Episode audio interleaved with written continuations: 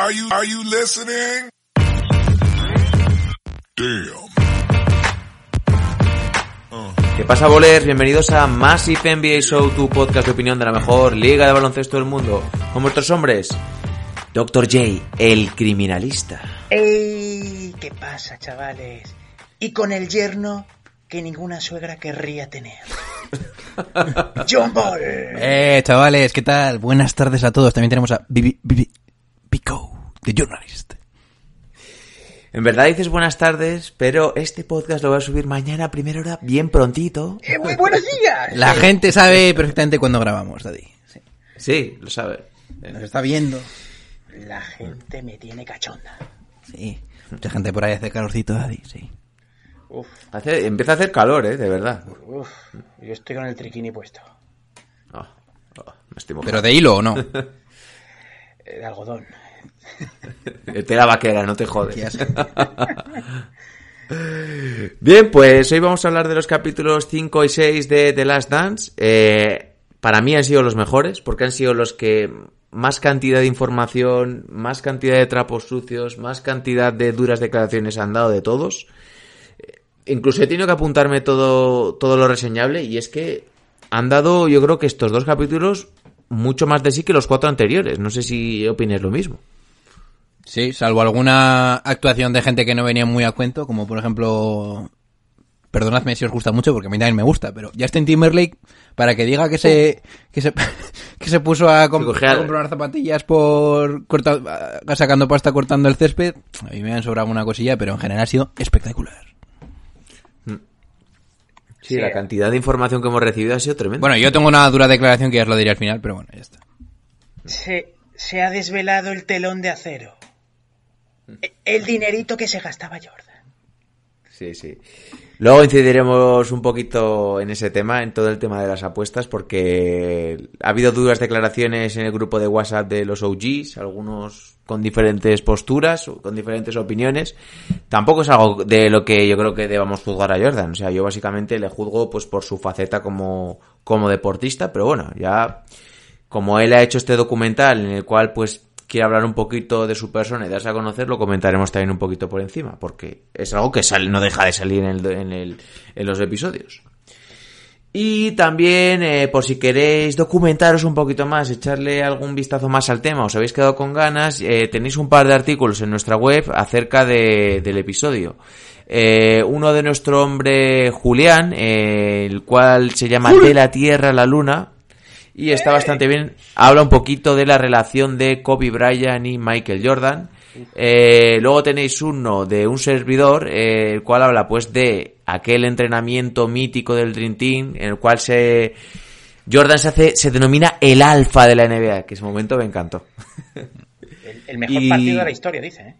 Sí, y creo que mañana tendréis, bueno, mañana no, cuando estéis escuchando esto, pues ya tendréis otro publicado sobre eh, un poquito el lado oscuro de Jordan. Si deberíamos valorarlo solo como jugador, como no deberíamos meternos en temas personales, etcétera, etcétera. Eh, ¿Algo que queréis comentar antes de empezar? Me puso muy cachondo ver a Kobe con Jordan. Y lo del Dream Team también fue un cambio generacional para muchos. Yo lo único que ha hecho estos dos últimos capítulos es hacerme ver aún más claro quién es el verdadero GOAT. Ya, me, ya, ex- ya expandiré en esto después. Yo, bueno, pues la primera, la conclusión inicial con la que me gustaría comenzar es que yo, yo mismo, yo el primero, me quejaba un poco de que no había en ocasiones suficiente chicha y en esta ocasión nos la han dado y a base de bien. Así que enhorabuena al programa porque hubo un momento en el que temía que se iba a quedar en un documental más. Fíjate lo que te digo. Pero bueno. Oscar, el crítico. No, no, pero a ver, es que simplemente por ver la calidad de imágenes merece la pena ver el documental. O sea, aunque solo fuera una recopilación de highlights de Jordan, algo así, merecería la pena igualmente. Eh, pues si queréis comenzamos, así que cuando las noches de NBA se hacen largas y los días pesados, siempre tendréis más NBA para pasar un buen rato. Comenzamos. Oh, no, no, no, no, no, ladies and gentlemen. That's not what's on my mind. Not the Jets and the Giants, not even the Cowboys right now, not LSU, Alabama. None of that's on my mind. That's not why I'm sitting here ticked off. What the hell they did yesterday. You don't do it unless you fired the man. But how do you come out in a press conference with a straight damn face and literally say with a straight face, we were supposed to be better than this with the roster you have accumulated. How do you do that? How do you do that? Bien, pues lo tengo aquí todo bien apuntadito porque la verdad eh, había muchos temas, muchos apuntes que tratar hoy eh, y si queréis yo os voy soltando los temas y vais diciendo un poquito vuestra opinión, ¿va? Adelante.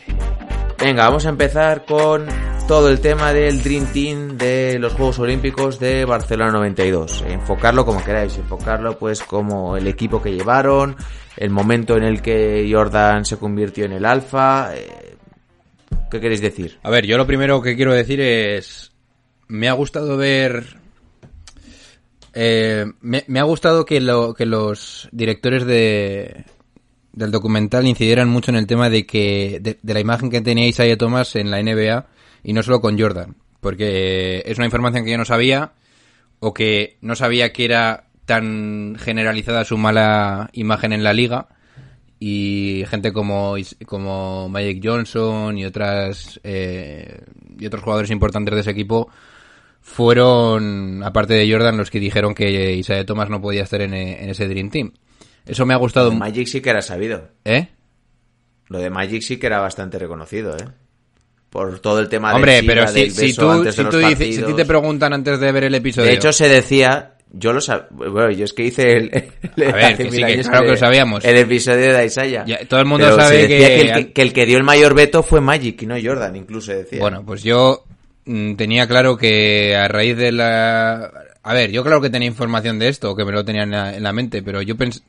Si, te si me preguntan hace dos semanas quién fue el, may- el mayor exponente en decir que no fuera Isaiah, te diría que fue Jordan porque eh, por esas finales que tuvieron contra de conferencia contra los Pistons. Bueno, dicho todo esto, eso me ha gustado mucho, me ha gustado ver mucho las reacciones que, tuvi- que tenían eh, los jugadores del Dream Team entre ellos, ver cómo había un sentimiento de equipo potente y evidentemente la guinda del partido es en el que se pasa la batuta de la NBA Jordan en ese partido con Larry, Magic y todo eso y cómo Jordan decide acelerar y pisar el acelerador para, para ganar ese partido me, me ha gustado mucho y nunca es- está de más ver esas highlights, así que muy bien por esa parte.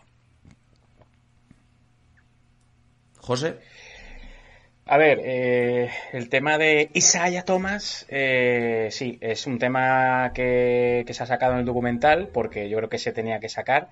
Eh, yo creo que Jordan no fue, como, como dice el, el- el que dijo, venga, eh, este no viene por, por mis santas narices.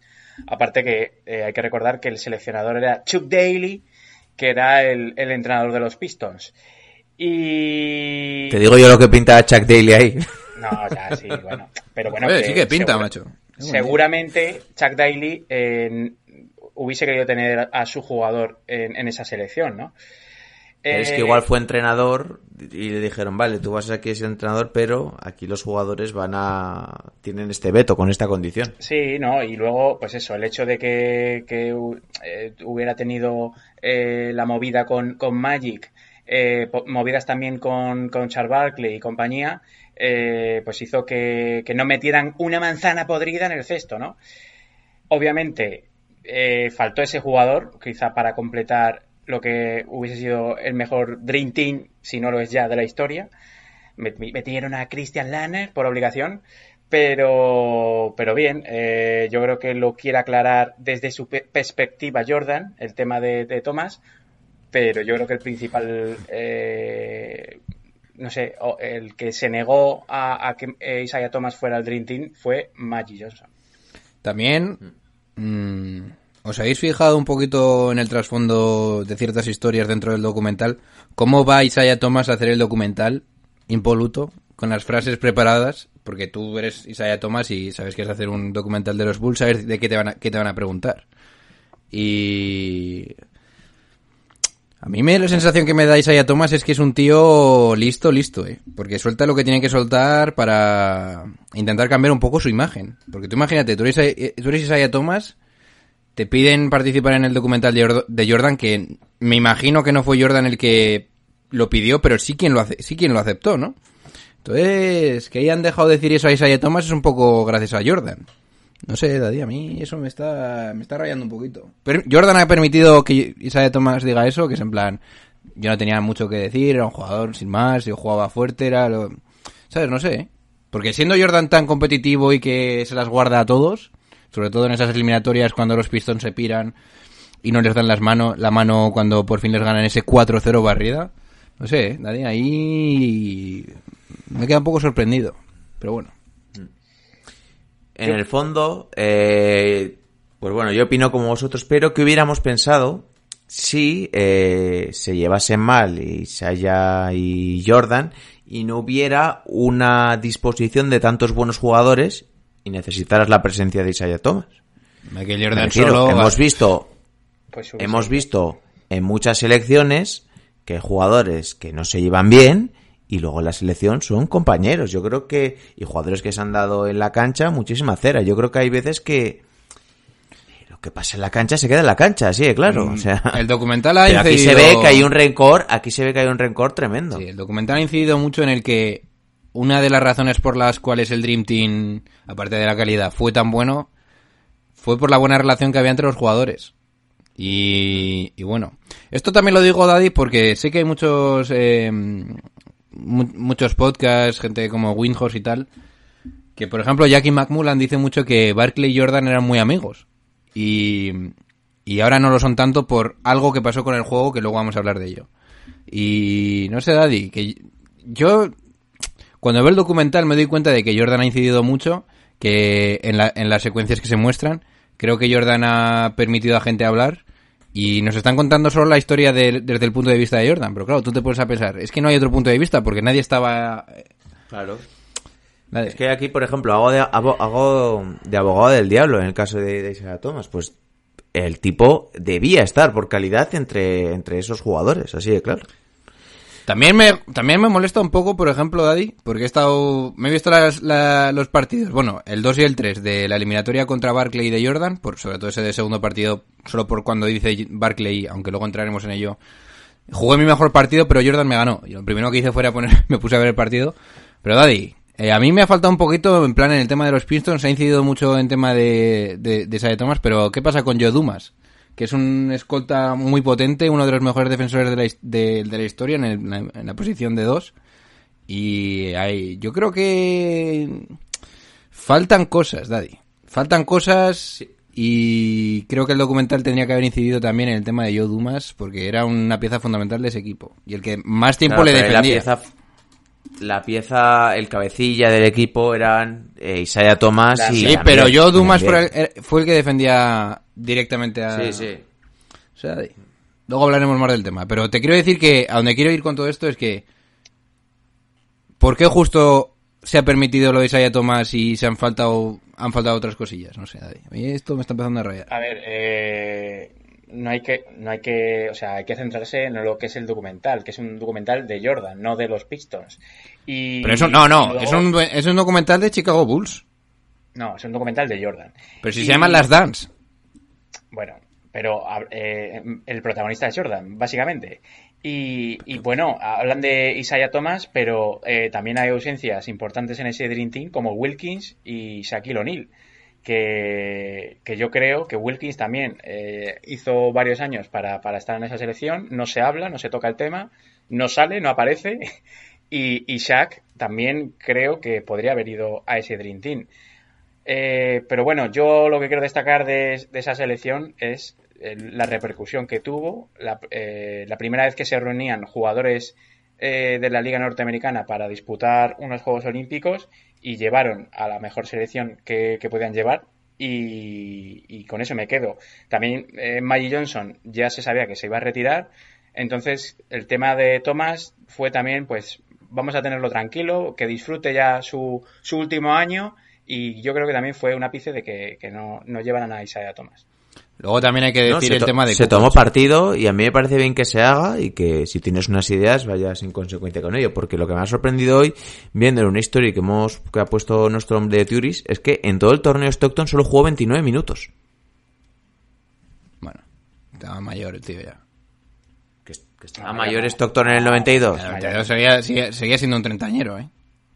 Pero, jugó, pero Gracias, si, eh, si jugó, la si jugó toca. las finales contra, contra En el Jordan en el 98. Con 36 años. Se- Seis años después, por eso, que no estaba mayor Stockton en el 92. LeBron que está para, para el psiquiátrico. No es ni la mitad... O sea, ¿me estás intentando comparar a Stockton con, con LeBron? Joder, es que vas. eres- Stockton estaría que le dolía algo y dijo, venga. Yo creo que, pues eso, hubo mucha rotación y, y se tiró de jugador. Bueno, pues eso, el, el alfa fue Jordan. ¿Cuánto y- jugó Larry?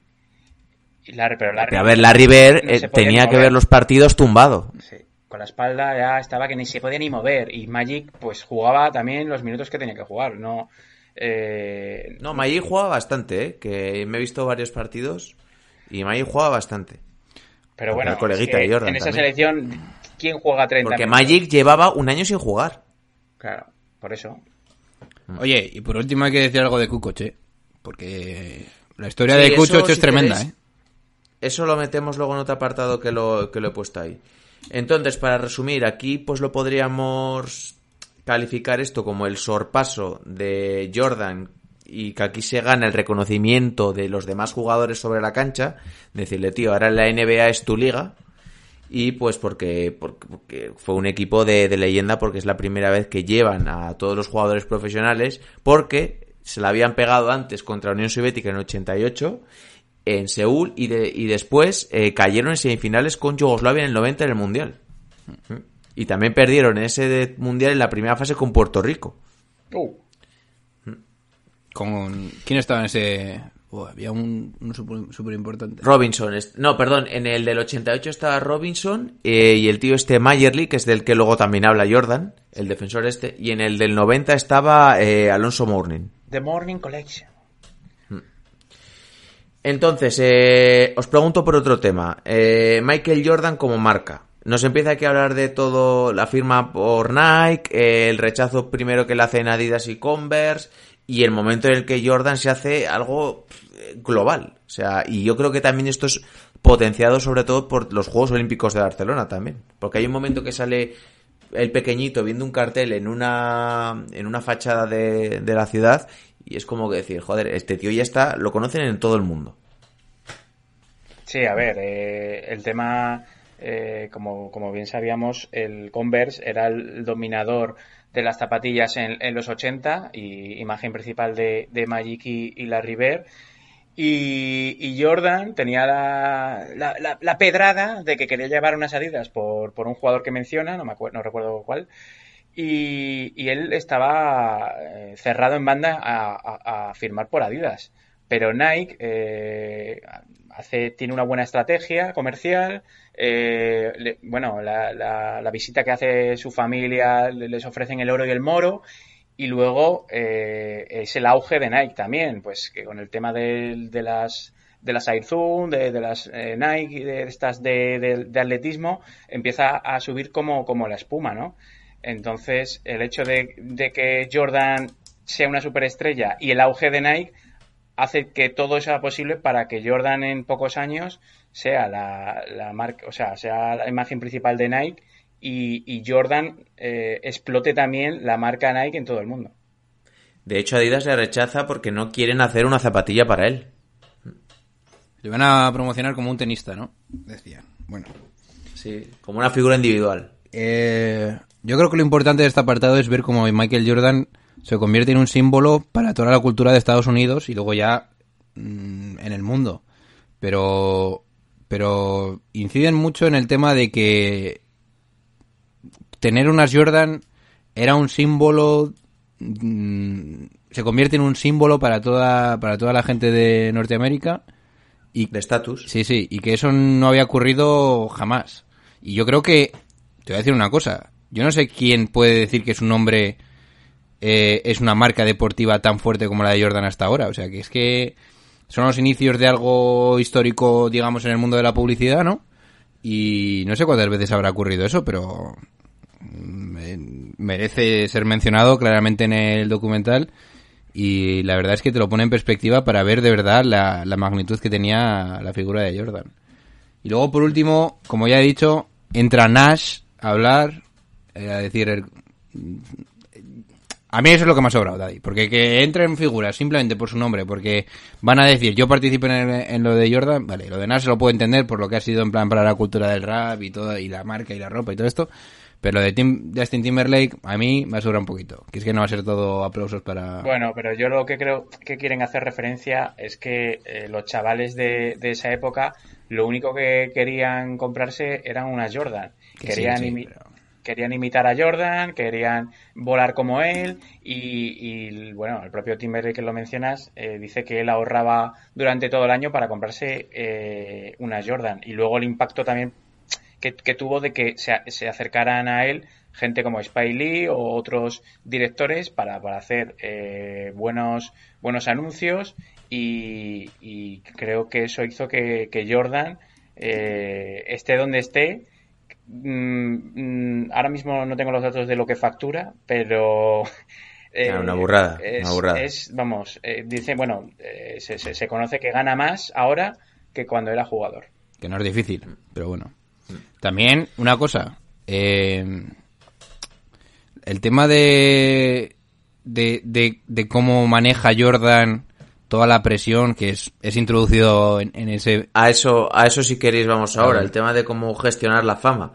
Porque lo habéis visto, eh, hay una imagen que dice, sale de su habitación, gente, va al estadio, gente, sale de la rueda de prensa, gente. Yo creo que mantener esa, ese nivel de presión durante todo el tiempo es muy duro. Y de hecho ves que lo único que quería era tener un día para estar tirado en el sofá y ver la tele. Y yo creo que por eso la primera retirada es muy necesaria para su cabeza. Porque si no tiene la primera eh, retirada, yo creo que su cabeza hubiese petado, ¿eh? Hay una frase muy importante de Magic Johnson que dice, como no le dejéis, se va a cansar y se va a ir. Y es lo que acaba, lo que acaba ocurriendo.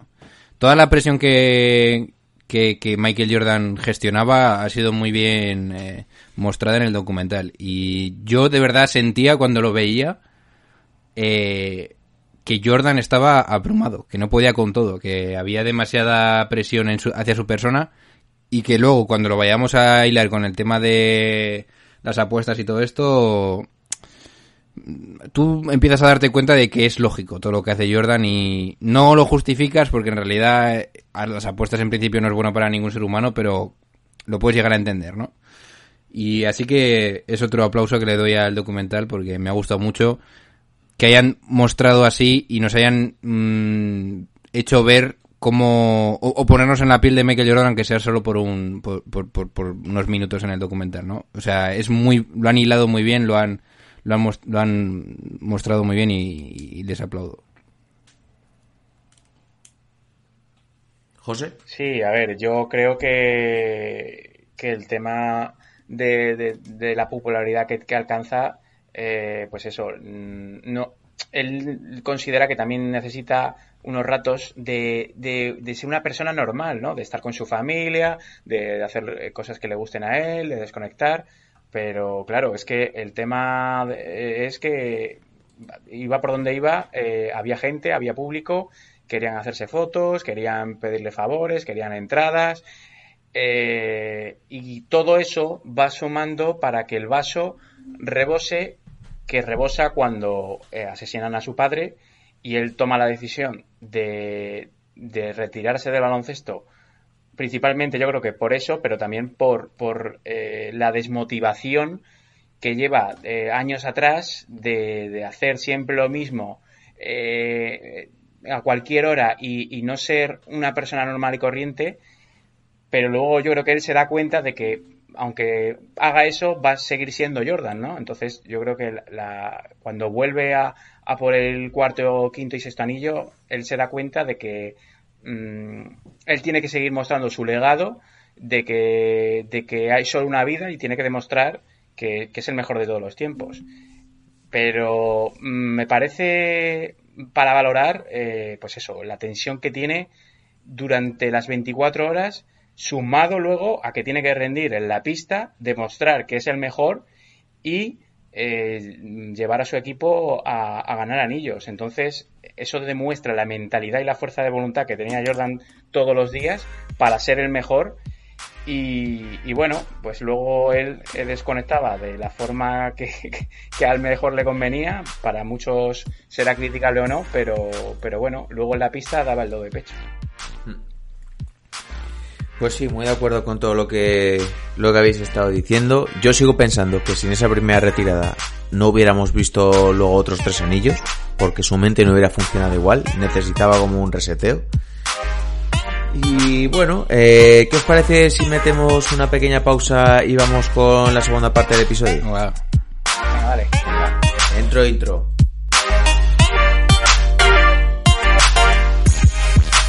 Me decía al principio vuestro hombre Héctor J, ¿solo vamos a hablar de esto? Digo, ¿solo? Con lo que os enrolláis aquí. ¡Puta cuarentena! Estáis muertos, cabrones.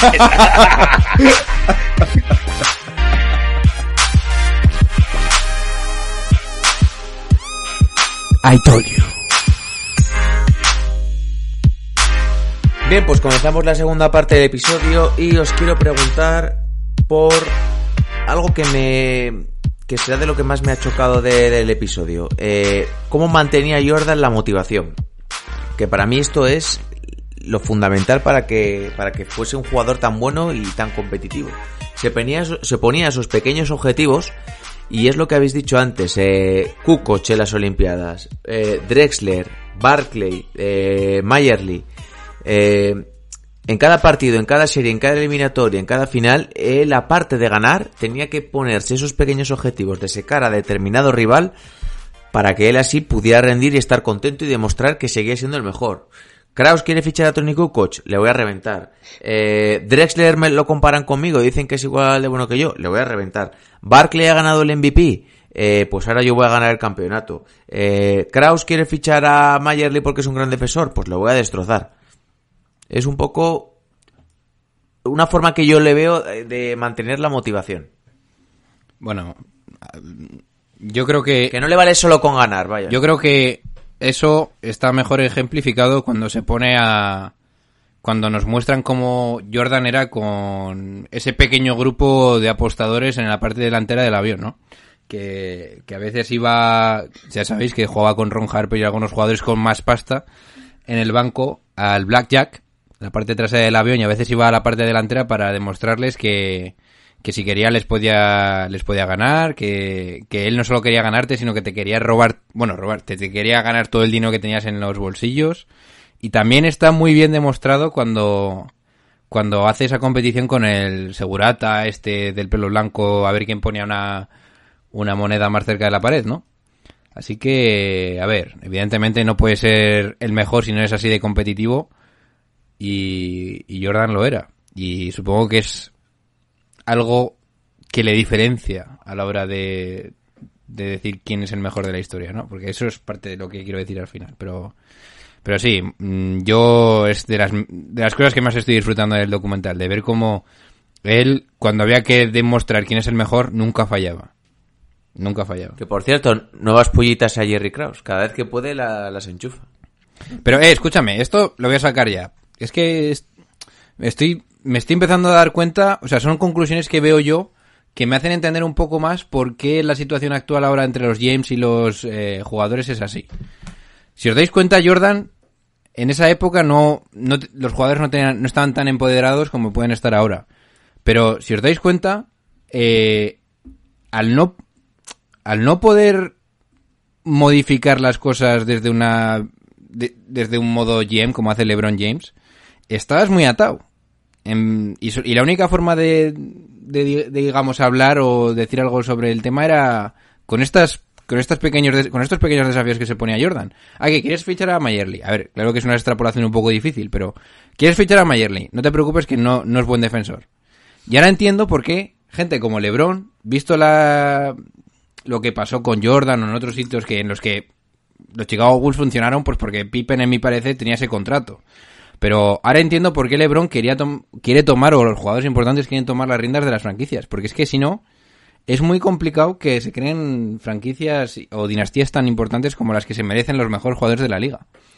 Así que bueno. Ya, pero eso es complicado porque te toca un jugador como LeBron con la cabeza bastante bien amueblada, con bastante inteligencia para el juego, o te puede tocar que tu jugador franquicia pues sea el típico chupón que solo piensa en meter puntos y que el equipo juegue para él, y igual no es capaz de llevar al equipo a la franquicia. Entonces yo creo que tiene que haber una colaboración. Pero, Daddy- no puede tener todo el poder el jugador bajo mi Vale, punto pero de vista. LeBron James- porque al GM lo al GM le pagas para eso, para que sea el que tome las decisiones arriesgadas y que y que traten de mejorar y que vea lo que no vea los demás y traten de mejorar el equipo. Ya, pero yo creo que LeBron James y Kobe Bryant, podríamos decir también, vio la situación que pudo tener algunos jugadores tan importantes como Michael Jordan y se dio cuenta que las cosas tenían que ser como ellos quieren.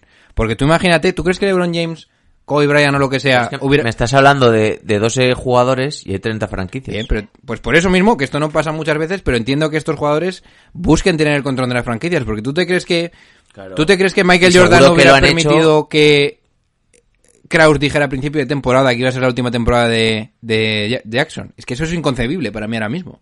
Entiendo por dónde han ido los tiros y entiendo la razón por la cual los jugadores han querido tomar el control poco a poco con cada nueva nuevo contrato entre jugadores y, y propietarios y todas estas cosas, Daddy. O sea, es que se, ven, esto- son, esto- ejemplos vivos. Esto, es- esto sucede cuando un jugador se ha ganado su legado y el respeto de toda la liga, y me refiero, eh, pues lo- lo- es que los jugadores que están mencionando, pues ya han dado un salto a otro nivel, pero ponga- voy a poner un ejemplo, el, el jugador, un jugador de moda, un James Harden, un Giannis Antetokounmpo, está claro que sus decisiones tienen peso en el equipo, pero no se pueden, no puedes extrapolar a estos jugadores que son tan míticos con jugadores igual que en un determinado momento la están, la están petando. A eso me quiero decir, creo que tiene que haber un equilibrio y creo que es lo más sano para la franquicia y para el pues yo no creo que haya equilibrio. Porque yo me he escuchado eh, millones de podcasts de... Yo no te digo lo que hay, yo, te digo lo que creo que Ah, tiene vale, que pero haber. que te quiero decir que esto es mucho más que James Harden Que y... tú al jugador le, le, por un lado le das y por otro lado igual le tienes que quitar otras cosas. Bien, pero yo te digo que un jugador mm, que en comparación con Jordan no es nadie, como por ejemplo Bradley Bill. Bradley Bill me acuerdo yo de estar en Francia y escucharme un podcast en la cual el jodido general manager decía que íbamos a hacer lo que Bradley Bill quis- lo quisiera para que se quedara en la franquicia. Vale, pero ¿y en qué momento? Una, también te digo una cosa. Una cosa son las declaraciones públicas que se hacen y otra cosa es lo que luego se hace verdad. Porque anda, anda que no hemos visto veces que se dicen cosas que se regalan los oídos de los jugadores o de los aficionados y luego te meten el palo bien dado por Bueno, detrás. pero es que esas palabras vinieron acompañadas de un pedazo de extensión bestial.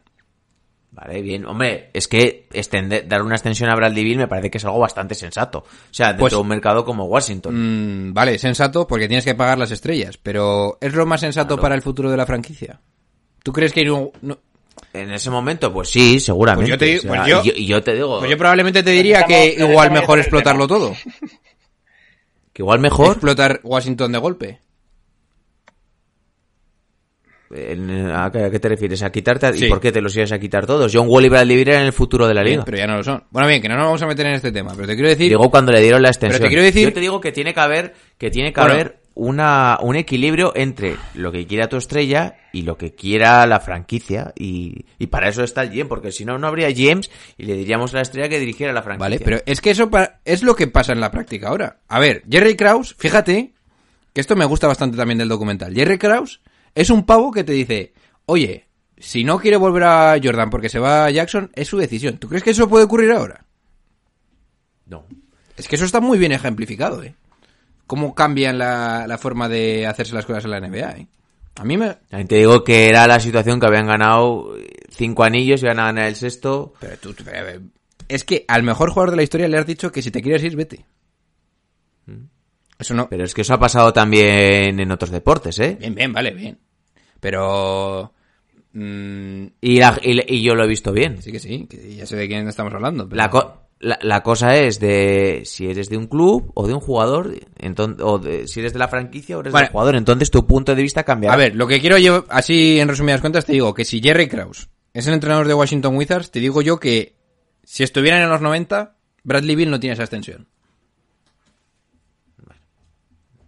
Ya si es meterse, extrapolar mucho y Ciencia ficción. sí. Cago en Dios. No, pues es que eh, no se puede comparar ni, ni el tema, o sea, es que primero, para empezar, eh, estamos hablando de Jordan, o sea, Jordan eh, como si se mea en la cara del propietario. Eh, él era el amo y señor de Chicago y si, poco al- le faltaba. y si algo le parecía mal, pues él levantaba la voz y, y ya está. Y, y Jerry Krause. Pues no estoy de acuerdo nada en eso. Bueno, eh, No estoy ¿qué nada de acuerdo, porque Jordan probablemente en ningún momento quiso llegar a la Pues situación yo con Pippen. tragado- yo, hubiese- yo tengo a Jordan en mi equipo y voy y trago hasta el final si el tío me da ocho campeonatos. Lo que pasa, eh, no voy a tragar con un Bradley Bill de, de turno si... Pero si no tragaban me- con él. Si pusiera... ¿Tú crees que, que- que Jordan estaría de acuerdo con el tema de decir eh, eh, públicamente Pippen está en el mercado, de- está en la, mesa de traspasos? ¿Y lo, ¿Y lo traspasaron? No lo traspasaron. ¿Pero por qué no lo traspasaron? Porque lo ¿Por qué vetó no? justo ¿Por al no? final. Por- ¿Pero tú crees pero que Jordan ¿por qué había no? llegado a esa situación si llega a ser una estrella de ¿por los dos- no? 2010? ¿Pero por qué no lo traspasaron? Pero, pero que me da igual, pero ¿a quién tiene? Hasta... No, no, no, dime, dime, ¿por qué no lo No, traspasaron? ya, tienes razón, José. No lo en- traspasaron porque al final Jordan no quiso. Claro, es que Ah, eh, vale. Jordan allí... Pero tú te crees que si llega a esa situación se crea una situación de inestabilidad. ¿Tú crees eso? Si Jordan no quiere que ocurra eso, lo dice antes. Se la pasaron por el forro a Jordan. Y de la misma forma que se pasaron No, al forro pero, a ver, pero cuando se fue Phil Jackson. también, aparte Buah, es que, es yo ni de coña, eso es lo que época- estoy diciendo, eh. aparte- A ver, yo aparte- creo que estás confundiendo cosas. no, no estoy o sea, confundiendo nada. Sí. Eh, a ver, primero que son dos épocas diferentes. Y segundo, una cosa es que ellos traten de buscar opciones porque hay un momento en el que dice que, que si los equipos le hacen una oferta que sería tonto ni siquiera escucharles, lo dice Jerry Krause, y luego ya pues Jordan dirá, oye, a este ni de coña lo traspasáis. Y entonces pues acabarán haciendo caso a Jordan.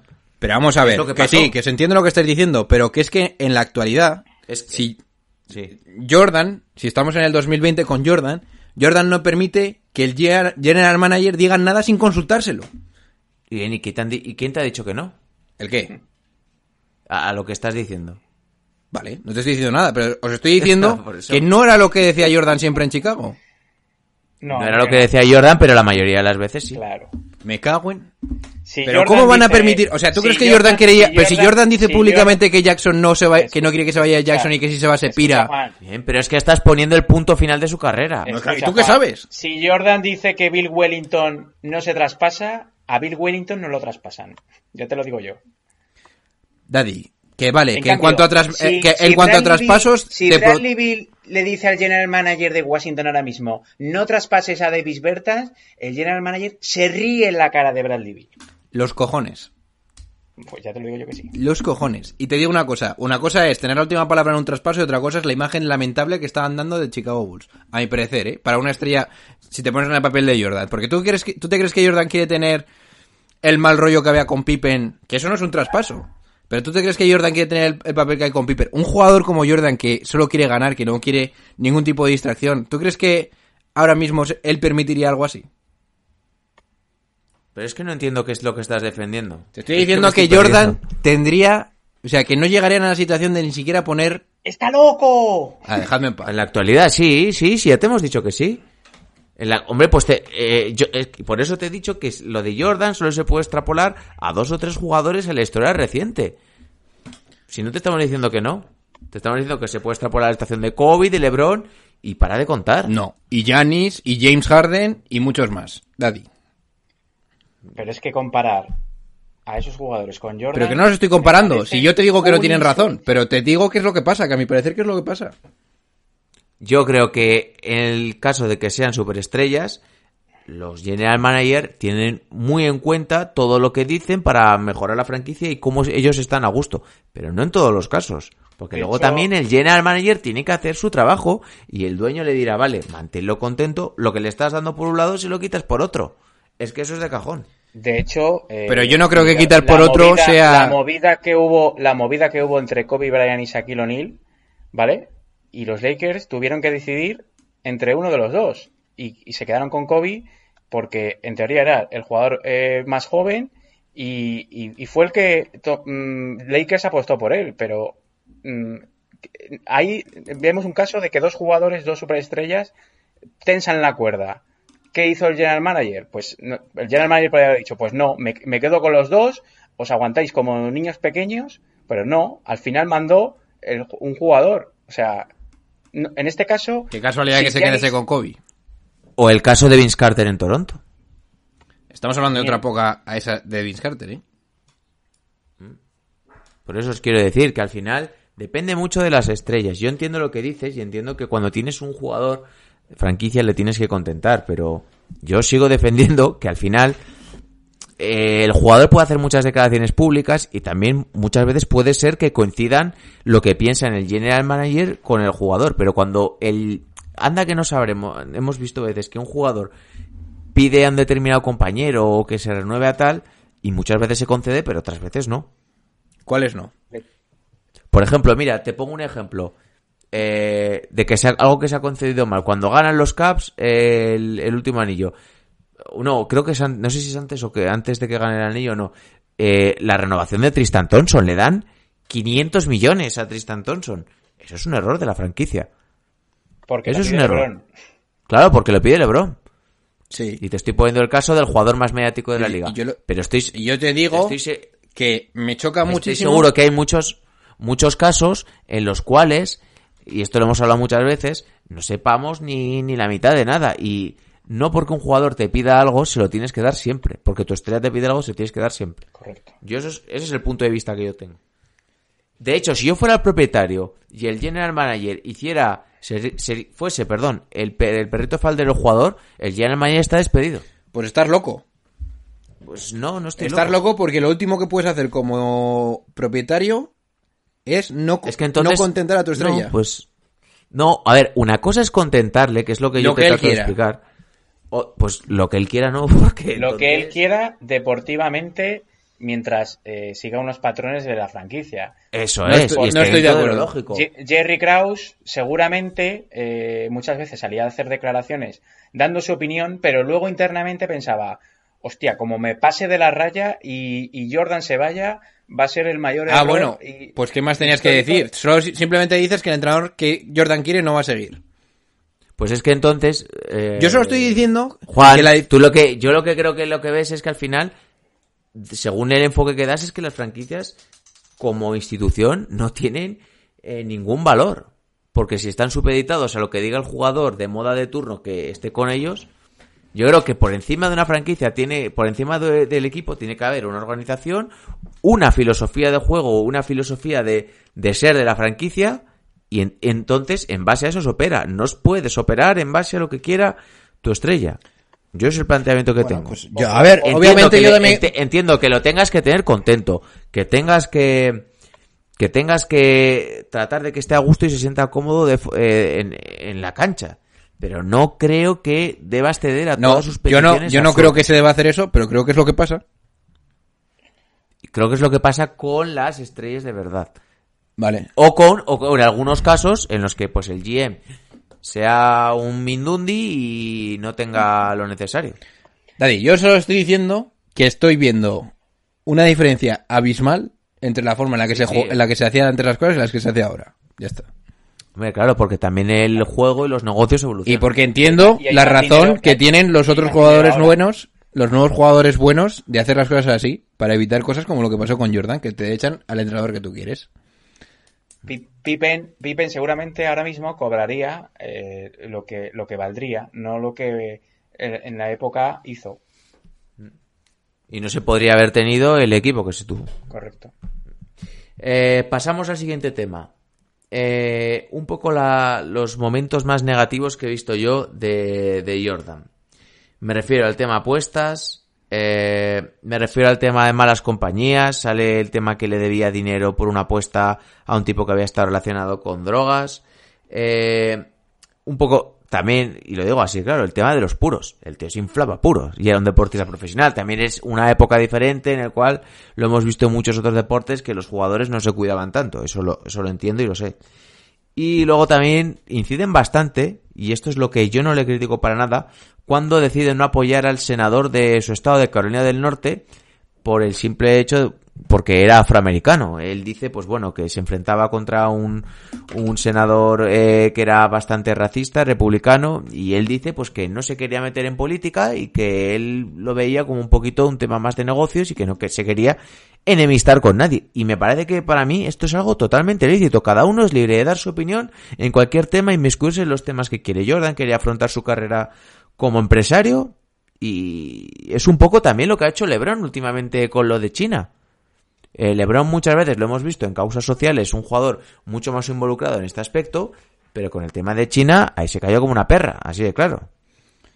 Yo, en cuanto a este tema, primero, lo de las malas relaciones, mm, evidentemente lo entiendo, que se le pueda criticar por eso, pero yo me creo más la parte de Jordan en este sentido, en, eh, en este apartado, en el de la... eh, cuando va a juicio y todo esto, me creo más todo esto de que para él era un pasatiempo que, que fuera una adicción.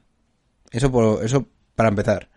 Segundo, eh, lo de la frase de los republicanos también tienen que comprar zapatillas es lo que define todo. Cuando Jordan suelta eso, mm, le puedes criticar lo que tú quieras, o sea, incluso llevas a Barack Obama para decir que es criticable, o sea, eso me ha parecido bastante fuerte. Y, pero yo vuelvo a estar de, de la parte de Jordan. Yo digo, oye, yo creo que Jordan ni se quería meter, ni sentía que fuera parte de él ser un activista o ser un tem- una persona que se metiese en temas políticos. Si no es así como persona, pues o lo aceptas o le criticas, pero vamos, a él no le vas a hacer cambiar de opinión. Así que yo estoy con Jordan en estos dos sentidos.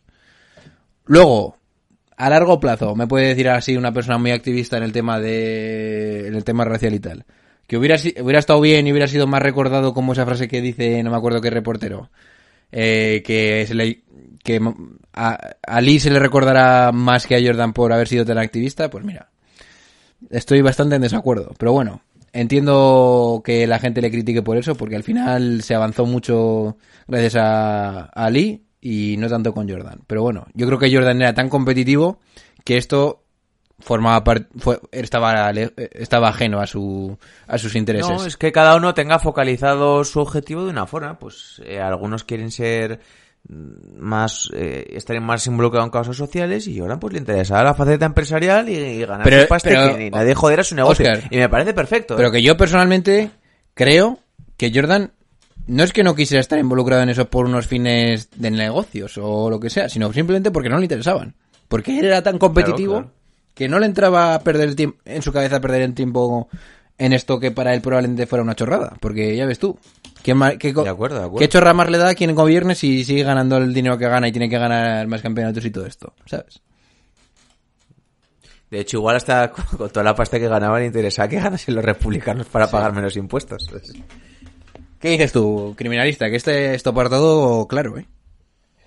A ver, yo no me quiero meter en el tema de, de sus afili- afiliaciones políticas o, o sus eh, gustos políticos, porque ahí, pues eso, él, como bien dice, él se dedicaba a jugar y hizo alguna contribución a la campaña de- del, político este afroamericano, pero bueno, él no tenía por qué declarar públicamente cuál era su apoyo. Eh, él se limitaba a jugar y, y ya está. Yo a lo que voy es, eh, yo creo que sí que tenía adicción al juego. Eh, lo que pasa, claro, él se Yo levantaba estoy contigo. todos los días eh, y veía su cuenta eh, pues un superávit de la hostia. Entonces decía, pues bueno, eh, voy a seguir gastando, pero él sí que tenía adicción al juego. Es decir, eh, corre un rumor de que los, los Chicago Bulls en su contrato le permitieron una cláusula de que él podría irse a jugar cuando él le apeteciera. O sea, si a él le apetecía jugar por la mañana, se iba a jugar o se iba a jugar al golf. Y, y dicen que, que había una cláusula que, que le permitía eso. Y yo creo que el hecho de la adicción al juego le hacía también ser agresivo algunas veces con sus compañeros. Eh, el hecho de que muchas veces eh, vejara o insultara a sus compañeros eh, en público mm, no lo achaco solo a que él fuera Pues yo un sí, ¿eh? motivador, un motivador con sus compañeros. Yo creo que también sacaba el lado oscuro de, de- de ese Jordan de- adictivo, de que quería controlarlo todo, de, que quería apostar todo, de que quería ser el mejor en todo. Y, y yo creo que las personas que tienen eh, ese tipo de adicción al juego o a, o a algún tipo de adicción eh, se vuelven personas agresivas, ¿no? Y, y- y yo creo que Jordan en, en ese sentido sí que le resaltaba muchas veces eh, su, su oscuridad. Quiero ver todavía cuando le dijo a sus compañeros que no le pasaran la pelota a Carway. Quiero ver todavía cuando en el autobús eh, mm, gritó a Horas Gran y le dijo que no valía para nada, que no cogía un rebote. Eh, quiero ver todavía eh, cuando le pegó un puñetazo a Steve Kerr. Quiero ver todavía cuando se mofaba de los rookies, cuando eh, subastaba sus prendas, sus... O sea, quiero ver eso todavía en el documental y yo creo que no va a salir. Entonces, Eso es de la parte mala, lo que has dicho de, claro, Horas Grant cuando se publica el libro de las Jordan Rules y él dice, fue horas, fue horas. Sí, sí. Fue, fue él Horas echa la mierda, claro, él echa la mierda, obviamente, su documental. Él Porque debía ser amigo del, del escritor del libro. Eso es. Entonces, eh, yo creo que el hecho de que sí, pues él tiene la fortuna que tiene, pero para mí no es un ejemplo en ese sentido para, para ninguna persona, eh, ni, adulta ni, ni niño. Eh, tú ves a Jordan que, que un día se levanta y dice, pues voy a gastar 10 millones de dólares y, y al día siguiente la ruleta me va, a, gas- me va a apostar 5 millones de dólares y así, así, así, creo que no es un ejemplo para la sociedad, porque no es el ejemplo que tiene que dar un deportista eh, en, el, en el tema económico, ¿no? Eh, luego sí, pues luego pesaba eh, pues lo que hacía en la pista, pero eh, yo creo que sí hay cosas oscuras y, y bueno, él se descarta de cuando llegó a la liga de que él veía a sus compañeros que se metían droga, que estaban con mujeres. Hay, hay, hay unas declaraciones que solo quería comentar. Eh, lo he leído hoy. Le ha dado un palo Craig Hodges. Craig Hodges fue un jugador que estuvo 12 años en la NBA, tres veces ganador del concurso de triples. Creo que tiene varios récords de, de acierto en temporada regular de tiro de tres puntos. Y él dice que está molesto eh, por, por lo que estás diciendo, por las declaraciones que hace Jordan sobre la cocaína que había. Dice, la gente ahora que esté viendo ahora a sus hijos esto, ¿qué van a pensar un poco de ellos? Dice como que debía mantener un poco el, el secreto profesional de lo que había visto. Y fue bastante polémico también este jugador porque eh, cuando fueron a la recepción del anillo en la Casa Blanca, fue el único que fue con una especie de mono africano para reivindicar la pues que en ese tema en ese momento había muchos temas de odio racial en Estados Unidos y bastante fuerte. Y él fue pues como para reivindicar contra eh, George Bush padre eh, pues el orgullo y los derechos de los de los afroamericanos en Estados Unidos. Incluso dicen como que le llevó una carta pues con sus protestas y qué casualidad que al año siguiente, este tipo que llevaba 12 temporadas en la NBA, pues con unos premios de puntos por partido, siendo un jugador de rol bastante importante en cuanto al tiro, de repente ningún equipo le quiso coger. Y se tuvo que marchar a Europa. Cuando venía de ser dos veces ganador con los Bulls. Sí, además, eh, bueno, Craig Hodge es famoso por, por en un concurso de triples, creo que metió 27 o 28 eh, triples en un All-Star.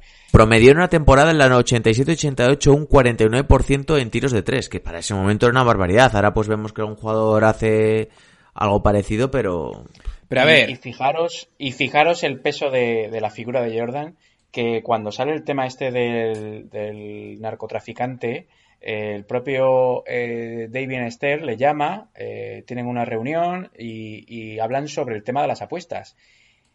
Y eh, a otro jugador seguramente lo hubiesen sancionado, pero como era Jordan Eh, y, cla- y- claro que sí. y era la imagen de la NBA, pues dijo David Esther, bueno, él hace con su dinero lo que quiere y, tiene dinero de sobra, no va a entrar en quiebra, ¿no? Pero es que... A mí, está- a mí eso me parece bien que con su dinero haga lo que quiera, pero él se queja en un momento de que, eh, ¿cómo dice exactamente? De que le ha perjudicado tener una imagen tan pura. Sí. Y yo ahí digo, eso es una mierda, eso es una, una, una mentira, porque gracias a esa imagen tan pura que te han construido los publicistas, has ganado un montón de pasta con publicidad. o sea, no te vayas quejando ahora de eso. Claro, ¿qué pasa? hace- que mantener esa imagen tan pura, a la, primero que es imposible porque nadie es perfecto y todo el mundo tenemos nuestros defectos, a la gente le acaba cansando porque al final quiere verte, y eso también lo dice en el documental, quieren verte caer, quieren verte cometer errores. O sea, y pasa en todos los sitios, pasa en, deporte, en política, en la vida social. En cuanto vemos a alguien que es tan perfecto, al final nos acaba chirrando y decimos, este gilipollas eh, es un santurrón y queremos verle sus defectos para nosotros mismos sentirnos mejor y, y ver que, que no es superior a nosotros, porque lo lo poco gusta y lo mucho cansa. Pero que él, a mí tampoco me parece lícito que él se queje de eso, de que le ha perjudicado tener una imagen tan pura, porque él también se ha beneficiado mucho de eso. Sí, sí, obviamente, gracias a eso eh, se habla más del Jordan deportivo, obviamente, que de, esos temas oscuros. Yo creo que él también se encargó de tapar eh, o de barrer debajo de la alfombra las cosas que, podrían sacar de, Jordan, porque pasta le sobra. Entonces, eh, creo que, pues yo seguramente creo que ha tapado muchas cosas. Y como tú bien dices, eh, cuando sale el tema promocional del Be, Like Mike de Gatorade, eh, empiezan a salir los críticos, ¿no? Pero ¿por qué, ¿por qué, la gente tiene que ser como Jordan si Jordan también hace cosas mal? Y ahí es cuando Jordan se ve, cuando empieza a sufrir el sentido de, que, que, hay gente o parte del público que no está de acuerdo en cómo es eh, Jordan, ¿no? Pues yo solo digo que hasta este momento creo que Jordan no estaba, no era un adicto a nada. Yo te juro por Dios que entiendo que son las 12 de la noche y te vas a jugar a la Atlantic City. Te lo digo en serio, ¿eh? Yo lo entiendo. Porque creo que no es compatible jugar al más alto nivel y tener un problema de, de juego. Que luego en los dos próximos años, en plan con el tema del, de la muerte de su padre, ahí pero lo que vosotros creáis, pero yo creo que, y es lícito lo que ha dicho yo, Bico del tema de que no es un santo y todo esto, lo comprendo y lo comparto. Pero yo creo que en esta situación en la que se fue a Atlantic City, que le perdonaron, digamos así, David Stern, creo que no había nada grave que perdonar. Luego quizás sí. No, no. A ver, en el momento en el que bajase su rendimiento en la pista, se le podría criticar, pero como no lo bajó... Ah, pero te quiero decir que yo, yo no me creo la historia de no... que haya habido algo gordo en ese momento cuando se va de Nueva York a jugar a donde sea. Y que entiendo no, pero... que se quiera evadir. ¿Sabes lo que pasa? Que yo no critico que se evada, pero es que sus momentos de evadirse eran todos iguales. Eran eh, jugar al golf, que al final acaba apostando con alguien, ir al casino, eh, se, se, le ve en diferentes situaciones de su vida cotidiana y en todas ellas están las apuestas. Jugando al golf, eh, en el casino, cuando está en el vestuario apostando las monedas con los seguratas, eh, cuando está en el avión jugando a cartas también apostando. Eso es adicción. Eh, al final, igual no es una gran adicción ni estás perdido, pero yo estoy seguro, y esto no saldrá, que ha ido a terapia por esto, seguro. Sí. Que ha tenido un psicólogo o que alguien le ha dicho frena un poco. A ver, Porque y no, y, y, la NBA se lo dice, frena un poco, los Chicago Bulls se lo han dicho. Que no es la primera vez eh, que un jugador de la NBA eh, se queda en quiebra. Tenemos el famoso caso de Anton Walker. Que, de Iverson. De Iverson, que, que, que han. Que, bueno, gente, o gente que ha tenido que subastar incluso su anillo de campeón para, para poder vivir, ¿no? Eso, eso lo dice, claro. Dice: No he tenido que subastar mis claro. casas ni mis anillos. Hombre, claro, ganas tanta pasta. Claro igual no es que seas un superadicto, pero si, si tú realmente igual es tu manera de evadirte a todo eso, pues... Daddy, yo creo que es... Que al final, que, que yo no lo voy a juzgar por eso, yo al finalmente... No, no. Yo creo que cada uno tiene que tener los valores, eh, los como modelo de valores a la gente que le apetezca y no tenemos que exigir a las figuras públicas que sean un modelo para nadie. Un deportista es un deportista, le tienes que juzgar como, como lo que es. Otra cosa es que, bueno, que te quiere vender una imagen y igual no se la compras. Pero eso que dice, no, un futbolista no, o un deportista o un tenista o lo que sea no puede hacer esto porque es un ejemplo para los niños. Eso es una puta mierda, así de claro. Aquí cada uno es adulto y el que tiene que ser un modelo para, para los niños son sus padres y los que les tienen que enseñar lo que está bien, lo que está mal y que sobre todo les tienen que enseñar un criterio para que no hagan determinadas acciones. Entonces, no juzguemos tampoco a la gente por su por lo que hacen en su vida privada. Yo estoy con, mientras no afecte a su vida profesional. Ya, claro, porque aquí qué hubiera sido de la historia si hubiese perdido esas eliminatorias contra chica contra de... bah, pues que le hubieran caído unos palos de, de, la hostia. Pero eso pasa siempre, Juan, eh, cuando un deportista eh, no rinde o no gana cuando eh, ahí están los primeros para azotarle. Eh, cuando eh, hemos visto casos aquí en España de Nadal o hemos visto casos de, de un montón de... Mario, de Ronaldo... Que cuando tenían una noche fatídica o cuando no lograban lo que tenían que lograr, ya estaban pues siempre los agoreros o, o, o, o, la gente con el cuchillo para, para hacer daño, ¿no? Y obviamente... Hay gente que, que le encanta que, que, caiga. Claro, entonces Jordan, que había, que había llegado a las alturas, la gente quería que se estampara, eh, por eso, sacándole pues los trapos sucios, eh, sus apuestas y demás.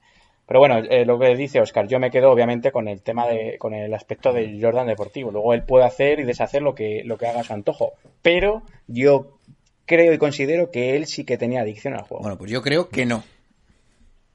Pues ya veis, opiniones para todos los gustos.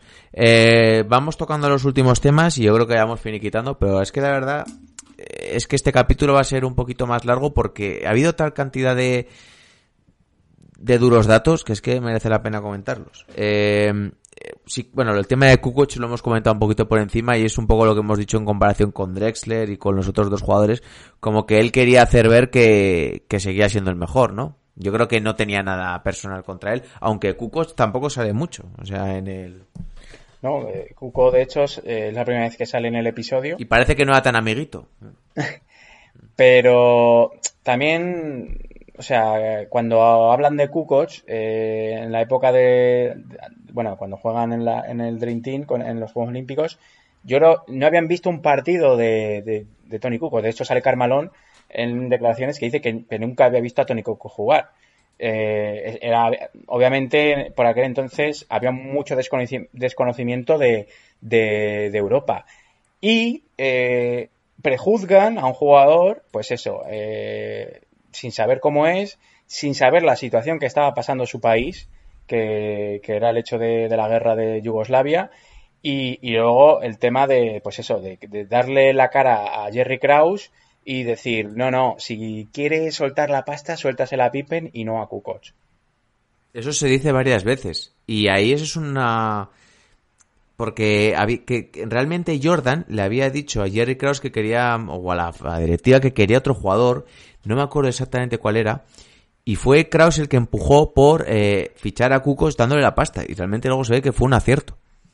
Que por cierto, eh, salen unas declaraciones de Pippen que me parecen asombrosas, que dice, si va a jugar así, no va a durar ni tres partidos en la NBA. Sí, sí, sí. sí. y, y ahí no creo que hace referencia a Jerry Krause. O sea, ahí el palo va directo a Tony Kukoc y me parece eh, muy mal como compañero, como futuro compañero que va a ser, y, y una falta de respeto a Tony Kukoc. que- Demasiado agresivo Sí, sí. en ocasiones. eh, a ver, muchas veces sabemos que los americanos tienen ese punto de grandeza de, de que, que son ellos los, los mejores jugadores y tal, y un poco de, de, de exaltación de- del baloncesto, pero eh, me parece una falta de respeto para lo que iba a ser, bueno, quien iba a ser su, su compañero. Yo creo que sin esa sin esa mala hostia, sin esa competitividad, no hubieran sido los mejores ni Pippen ni Jordan. Así que No, no, estoy de me la sopla. Así os lo digo. Y luego, si queréis, último tema. Eh, las finales que vemos de Portland y de eh, Phoenix. eh, sobre todo, me gustaría comentar un poco más las de Phoenix porque vienen con Barclay MVP y porque es un equipo que les da mucha guerra. Porque van 3-2 eh, y no se ponen 3-3 por el triple de Paxson, que hubiera sido el séptimo en casa de Phoenix. Ya, pero también te digo que esos Chicago Bulls deberían haber ganado 4-0. Porque las tres prórrogas No estoy de acuerdo. te- Vale, los dos primeros partidos puedes haber...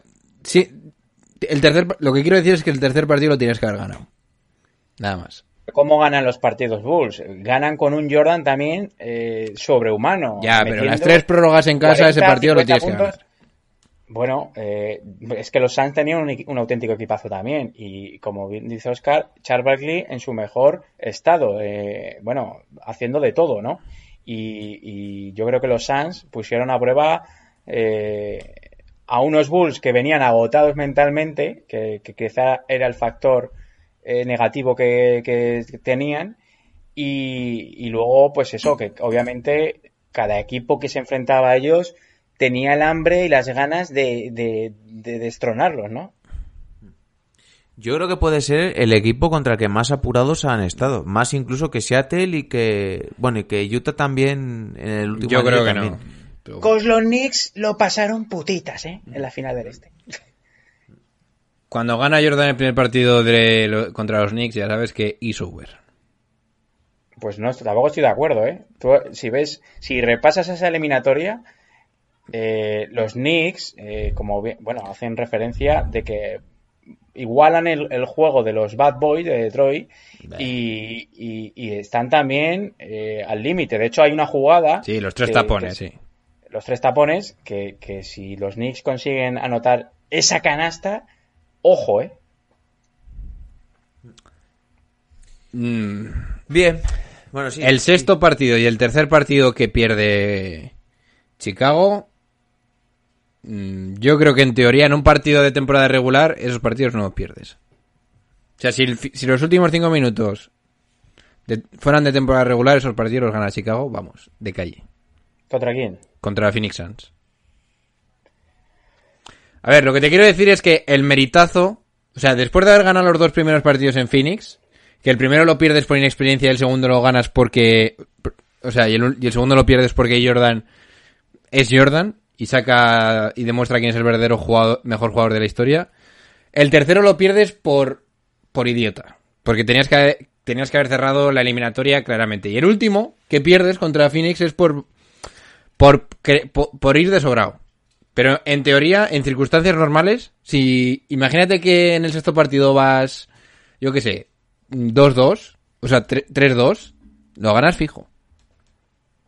Perdón, Yo no, 3-1. estoy, yo, no, yo no estoy de acuerdo No, 2-2, en que perdón. los, Mierda, vaya en que gilipollez los he dicho. Bulls, Te hemos en, entendido. en que los Bulls eh, hubiesen ganado 4-0. No estoy nada de acuerdo. A ver, insisto, 4-0, yo no, yo no pronostico eso antes de empezar la eliminatoria. Pero una vez ganados los dos primeros partidos, yo creo que se tenía, que- tenía que haber sido 4-0.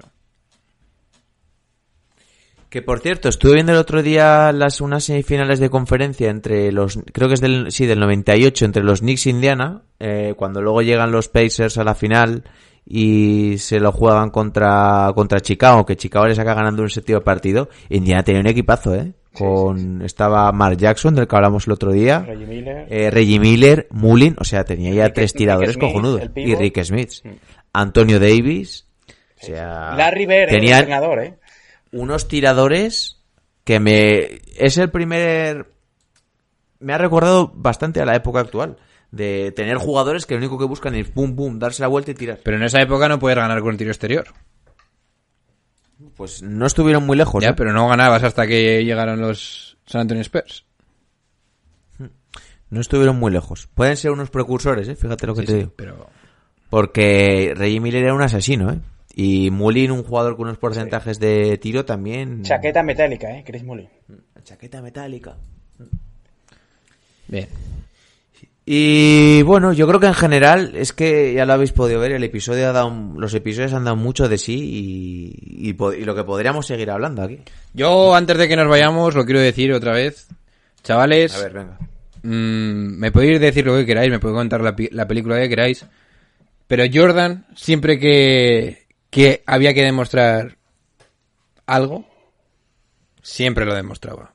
Por eso Sí, es- re- sabía O sea, Por eso es una cosa es que si te gusta la- eh, cualquier deporte, tú lo tienes que apreciar y darte cuenta de quién es el mejor y que esto no era, no, esto no era normal. Michael Jordan, Daddy, o sea, lo estoy disfrutando a muerte, pero cuando te dice que quiere destrozar a Barkley, destrozar a Mayerly, eso no se lo has visto a ningún jugador, quizás a Cody Bryant, pero a ningún jugador en el resto de la historia. Nada, nada. Yo creo que no hay comparación. Es increíble. No hay comparación. eh, o sea, cómo dominaba los partidos a sus rivales y, cuando peor estaba la cosa, más aparecía. Y yo creo que eso nadie lo ha conseguido. Pero que es que el tercer partido que ganas contra, contra eh, los Knicks, ganas de 20. O sea... Sin- Sí, y eso es una, una prueba de que al final era él, tenía tanta confianza y todos sabían que era tan desvío porque en el último partido de, en el sexto partido contra Utah, hace una, una segunda parte horrible. Creo que en la segunda parte igual hace un, un 1 de, de 12 en tiros de campo, algo así. Pero llega en el último minuto y hace dos canastas, una de esas con la de Desot y un robo de balón. O sea, es que es, en el último minuto te hace lo que haga, lo que sea necesario para ganar el, el segundo three-peat. A, a- a mí me parece en, en la final del 90 98 tan importante el robo que le hace a Malón como la canasta que mete. Igual de pues si importante. no, no ganas. Sí, sí, pero bueno, eh, había que estar ahí, ¿no? Porque. Y él lo leyó, ¿eh? Él lo supo ver y, y eso es el, el mérito que tenía. Y bueno, por, hacer, por dar un dato, en la final del 93 mete 41 puntos de media, 8,5 rebotes y 6,3 asistencias. O sea, Chavales, el mejor no quiero volver a oír hablar de LeBron, ¿eh? Os lo digo ya, ¿eh? Lebron, Lebron. Que de verdad, es que me parece una ofensa después de ver esto, ¿eh? Ya lo sabíamos, pero si te queda alguna duda, vamos. También eh, cuentas con la epicidad, que no estoy diciendo que no, pero cuentas con la epicidad del documental. Cuando ves algo en televisión de.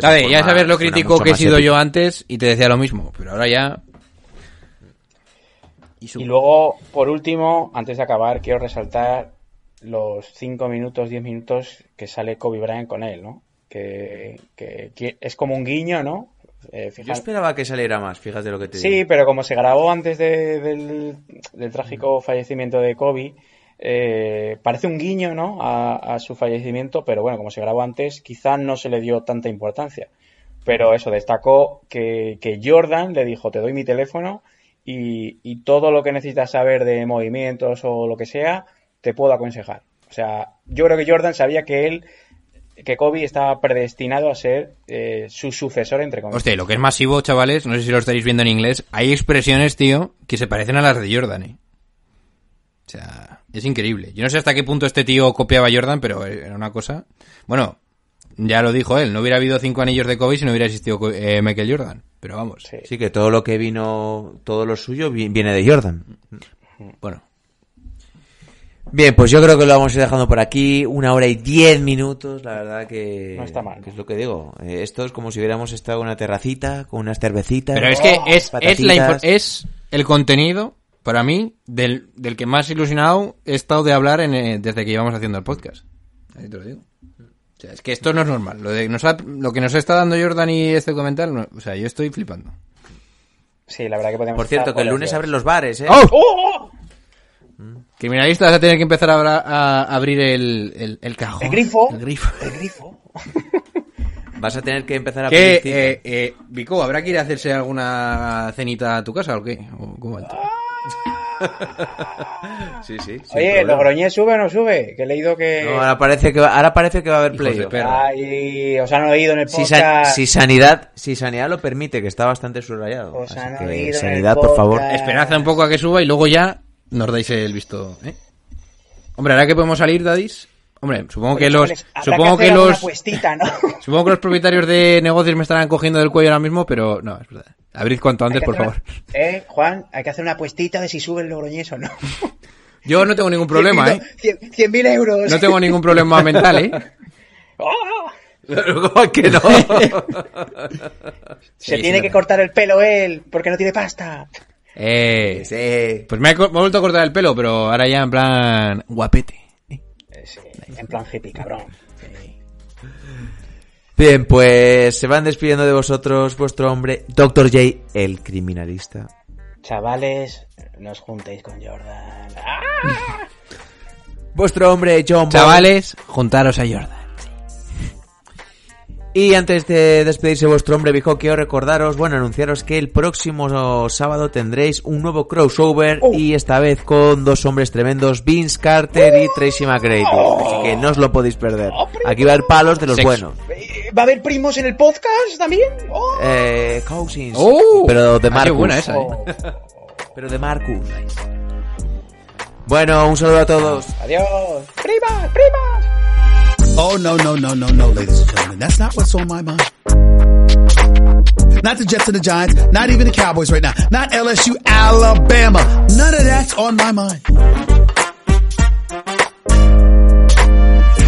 That's not why I'm sitting here ticked off. You don't do what the hell they did yesterday. You don't do it unless you fired the man.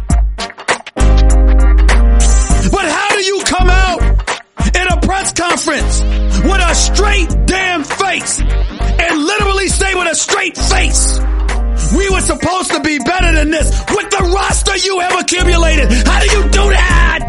How do you do that?